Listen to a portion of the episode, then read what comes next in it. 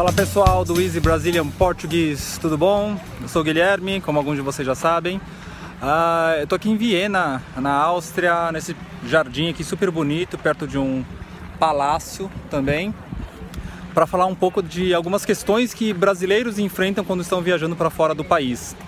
Uh, então, ao invés de falar do trivial que a gente já sabe, que é basicamente sentir falta da família e dos amigos, uh, da comida brasileira, com certeza, e também da nossa língua, uh, falar um pouco de outras questões, um pouco mais de comportamento e de cultura, que geralmente a gente pode se surpreender um pouco, mas não deixa também de ser engraçado. Beleza? Vem comigo!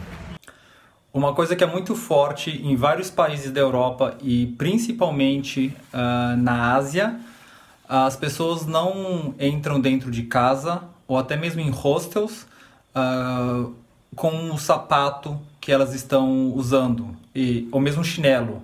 Então é muito comum uh, na entrada das casas uh, a gente vê um, um espaço aqui, por exemplo, onde ficam os calçados tanto dos moradores como dos visitantes. Uh, claro, existem sim uh, algumas casas no Brasil que têm esse costume, algumas famílias que fazem isso, mas não é comum. A gente geralmente uh, limpa o, o, o, sapato, o tênis, enfim, no tapete na entrada da porta da casa, certo? E a gente continua com ele, né? então é, um, é quase uma obrigação você, você tirar o sapato e você fica ou de meia ou descalço. Alguns lugares como hostels ou outros tipos de homestays é, fornecem até um, um, chinelo assim um chinelo mais macio né para você para você ficar dentro de casa. Então essa é uma é uma diferença assim que no Brasil de vez em quando acontece mas fora do Brasil é, principalmente na Europa e nesse país da Ásia é quase uma obrigação.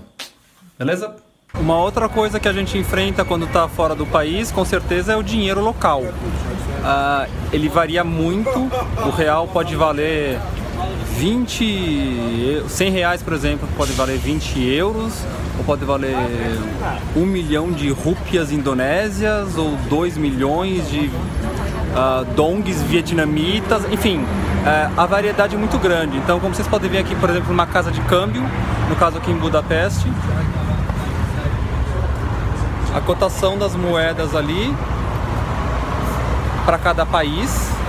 É, então você perde a noção do que é caro, do que é barato. Então você tem que fazer uma, uma média de qual é a cotação daquele dia, daquela, daquela moeda para o real e ver como que você vai usar isso. Se você vai sacar dinheiro na, no caixa eletrônico, se você vai usar cartão de crédito, e aí tem implicações financeiras diferentes. Então você fica um pouco perdido, se isso é caro, isso é barato, você tem que ficar convertendo com alguma frequência para até se acostumar com a moeda daquele país. Uma outra diferença são os sinais de trânsito e a interpretação deles aqui fora do Brasil.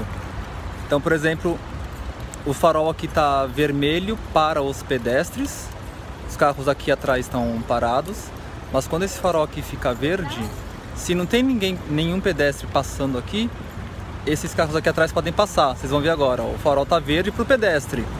Ou seja, eu poderia atravessar, mas tem carros passando.